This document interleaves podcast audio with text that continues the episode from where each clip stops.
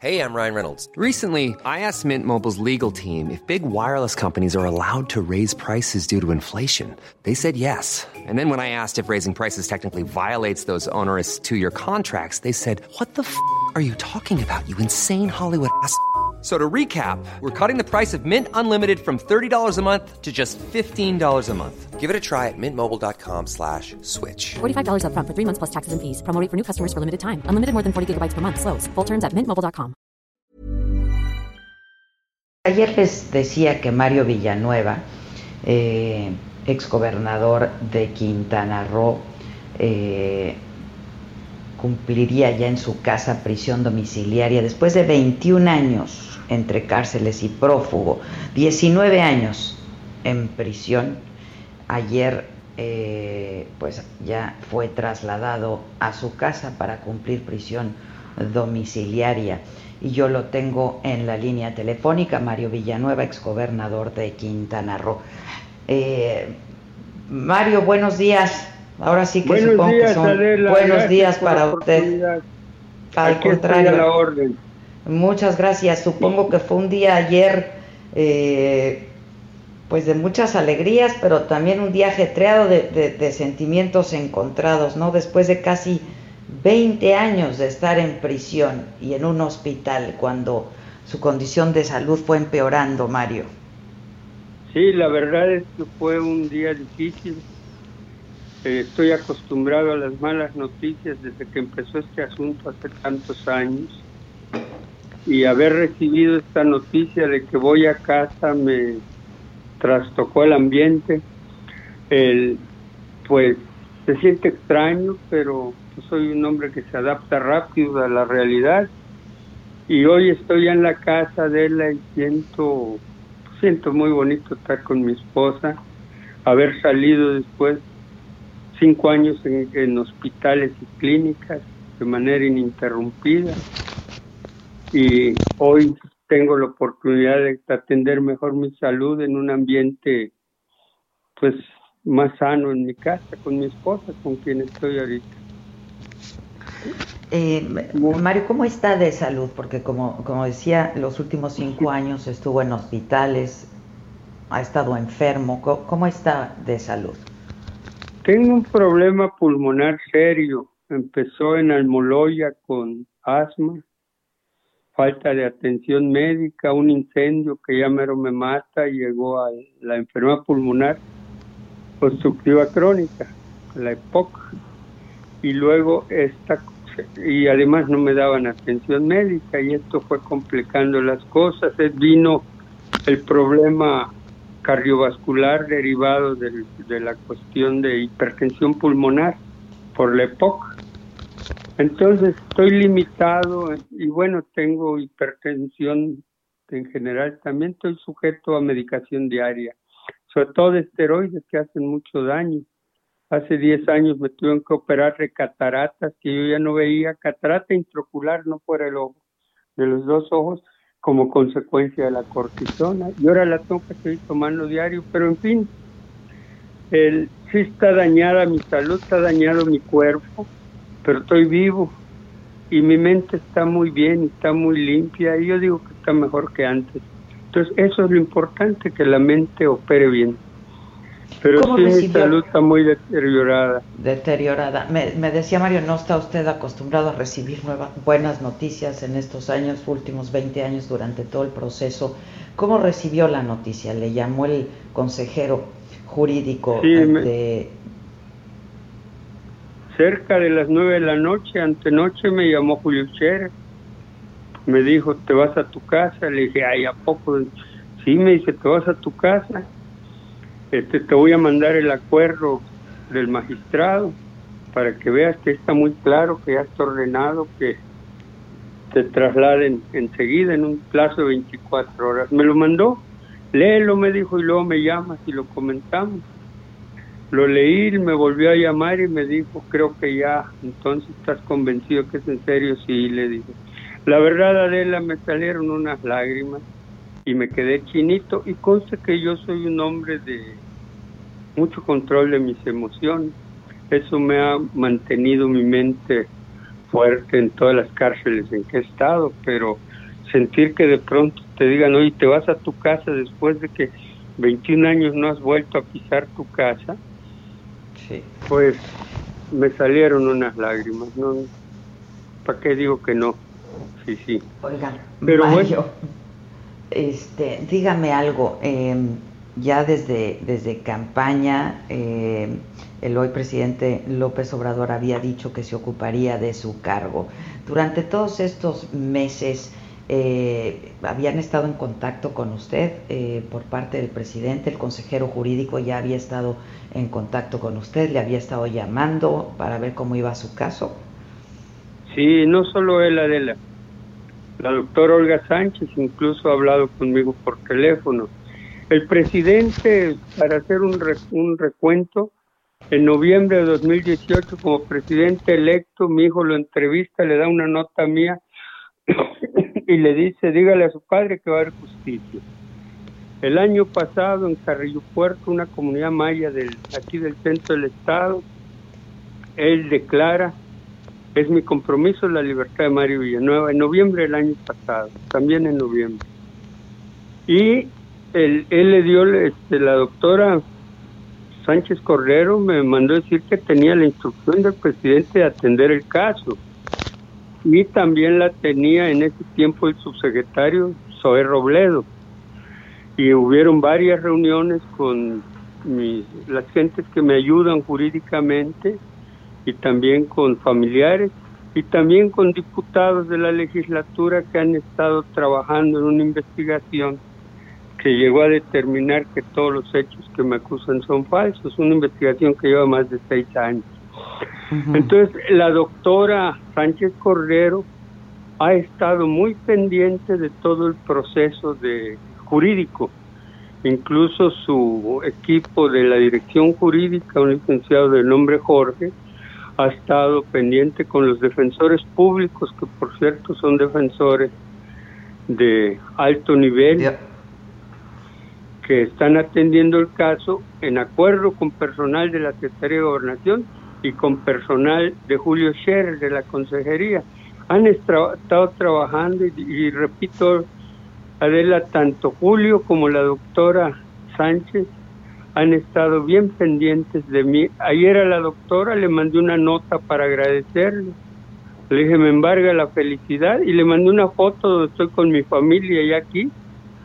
Y me Sí, vimos la contestó foto un con sus nietos, supongo, ¿no? Su, su, Sí. sus con- mujeres. su- bueno, con, un- con mi nieta más jovencita que tiene cuatro meses. Los demás no andan aquí. Y justamente recibí una contestación de la doctora muy amable donde me dice que le, le dio muchísimo gusto ver la foto familiar y que yo ya esté en mi casa. Ella es, se ha portado con mucha calidad humana. Y también estoy muy reconocido del magistrado Rafael Remes Ojeda, del quinto tribunal unitario que me dio esta oportunidad. Y pues también soy producto de lo que acaba no hace mucho de declarar el, perdón porque se me va el aire por estar hablando no se rápido preocupe. El, el presidente de la Suprema Corte de los juicios en línea. O, oiga, Adela, me llega una, este, hay un acuerdo del día 5 de junio y ese mismo día me lo están notificando. Y este asunto de la petición que se hizo para que me traigan la casa se resolvió unos cuantos días, gracias a esta disposición que tuvo la Suprema Corte de utilizar juicio en línea y además la el manejo electrónico de todas las notificaciones, información y la realidad gracias a eso se resolvió pero de inmediato. Entonces eh, en esto pues mi reconocimiento al presidente de la Corte, pero al, al magistrado del quinto tribunal unitario que actuó pegado a derecho y con mucha celeridad por la preocupación que donde estaba, que aunque es una clínica, pues es una clínica y con mayor razón puede haber posibilidad de contagio porque llegan contagio. pacientes con coronavirus. ¿sí? ¿Le hicieron la prueba a usted del, del COVID, Mario? No, ¿Ya se no, la la hicieron? verdad, No. no solo la hacen a personas que muestran Con síntomas. síntomas. Yo llegué a Ya. tener un poquito de temperatura, pero pasó. el problema de estornudos, tos y demás, pues lo traigo, pero no, pues ya es parte de mi vida. Pues ya crónico, no, ¿no? Sí, es Ah, ah, crónico. Dígame Es algo. Mario. eh, usted fue trasladado a su casa para cumplir prisión domiciliaria. Sí. Sí, Adela, Eh, yo sigo en prisión, solo que ahora la prisión es mi casa, no puedo salir de ella, no puedo tener visitas, de por sí con el COVID no puedo tener visitas, y qué bueno porque me dijeron los doctores que si me que si me pega el COVID, pues me pelo, perdón por decirlo de esa manera, me pelo quiere decir que me muero irremediablemente, mis pulmones están muy da- dañados, no resistirían el problema del virus. Están, Pero- est- están resentidos. Sí, ahora lo que se acordó la doctora Sánchez Cordero y Julio Scherer es de que primero en mi casa, en prisión domiciliaria por mi estado de salud, y después vamos por la libertad, que ya la merezco por muchas razones. Entre ellas, Adela, yo soy inocente y no es que, no es como cualquier preso que todos dicen, pues yo no lo hice. Mire, las mejores pruebas están en los dos disque narcos que disque yo, yo estoy acusado de fomento al narco, colaboración al fomento, que quiere decir que protegía a unos narcos en Cancún que se dedicaban a traer droga a Colombia y la mandaban a Estados Unidos. Según los testigos protegidos, porque no tengo más pruebas que testigos pagados por la PGR, según ellos, yo los protegía, me reunía con ellos y a cambio me daban dinero en dólares que yo estaba lavando. Así de sencilla es mi acusación, que está en 185 tomos de un promedio de 650 hojas, más 70 anexos más. Una locura de papel que en ese tiempo la PGR hizo para retacar a los jueces y, y pues nadie nadie iba a estar leyendo tanto papel excepto yo que me lo sé casi en memoria. Pero bueno, esos señores, los narcos que yo supuestamente protegía, fueron detenidos y fueron absueltos. Fueron Son Alcides exonerados. Ramón, Ma- ¿eh? Fueron Alcides exonerados. Ra- Sí, exonerados. Alcide Ramón Magaña, alias El Metro. Tengo a la mano su sentencia. Y Albino Quintero Meraz, alias Don Beto, igual. Y todos los que me pusieron de supuestos cómplices de enlaces pa- con ellos para todas las cochinadas esas, bueno, mañosidades, como dicen la maña, pues todos eh, arraigados, con orden de aprehensión sin ejecutar o en la cárcel, todos exonerados también. Entonces yo estoy de gratis en la cárcel porque si a los que supuestamente protegí los exoneraron, perdón, quiere decir que no cometieron delito. Y entonces pues yo tampoco lo cometí. Y Usted va- mis Sí, Sí, adelante, adelante. No, adelante, don Mario, adelante. No, y mis supuestos cómplices no no no cometieron delito. Estoy de gratis. Me acuerdo que ahí en la cárcel, bueno, yo anduve con todo tipo de gente.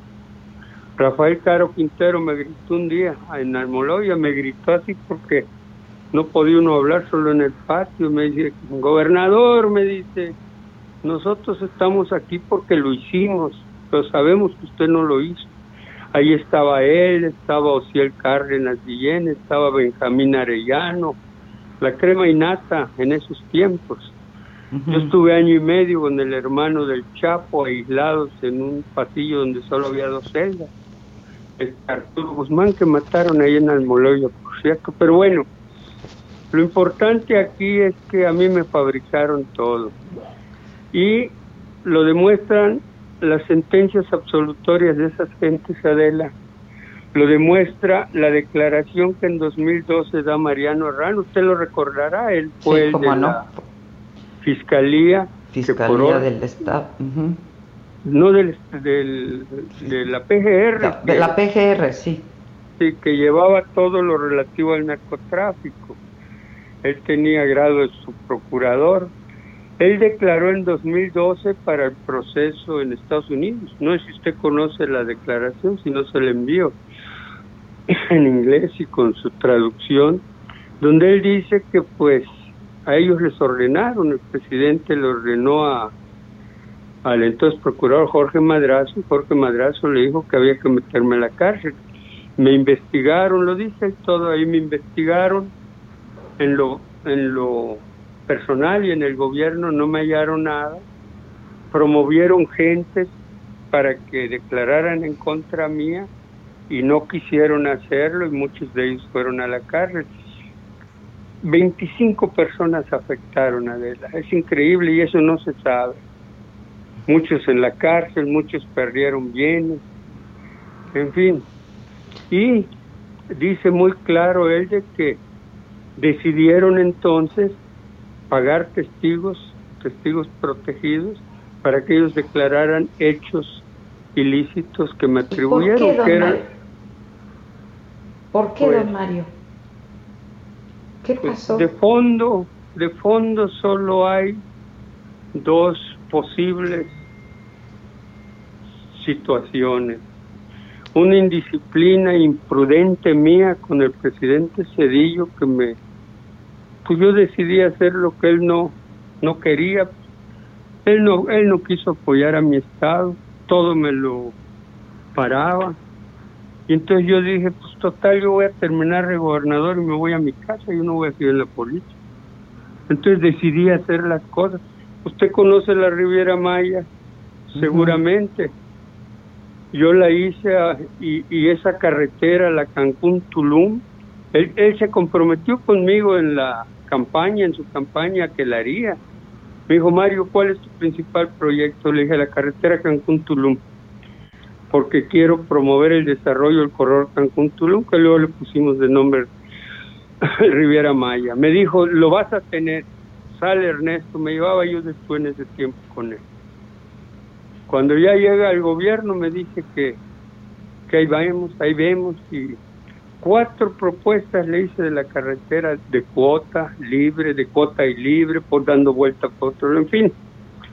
Finalmente me ayudaron Carlos Ruiz Cristán de Comunicaciones y Guillermo Ortiz de Hacienda, que tenían espíritu empresarial y se dieron cuenta de todo el enorme ay, perdón, beneficio que iba a dar el desarrollar toda esa zona desde Tulum a Cancún, Como lo podemos ver ahorita. Pues como está ahora, sí. Ahora me dicen, yo fui muy amigo de Colosio, Colosio me brindó su amistad. Yo llegué a gobernador por promoción de Colosio, no por el presidente Salinas, que fue el que me designó como gobernador, como desde luego, pero fue Colosio el que me promovió. Don Mario, tengo tres minutos antes de que nos corten. Dígame qué fue lo que no hizo que quería el presidente Cedillo que hiciera. Lo que no hice fue obedecerlo. Una, no permití que su familia, y su hermano Rodolfo Cedillo y su primo también Rodolfo Cedillo, hicieran negocios en el Estado. Querían hacer todos los proyectos del Estado, hacerlos, los proyectos y ejecutarlos con cargo una línea de línea del rey se llamaba, de un dinero de, que venía de España, y todo era con deuda pública, el gobierno del Estado, yo me negué. Era el drenaje de Cancún, la carretera Cancún-Tulum, la planta de tratamiento, un hospital, drenaje Chetumal, etcétera.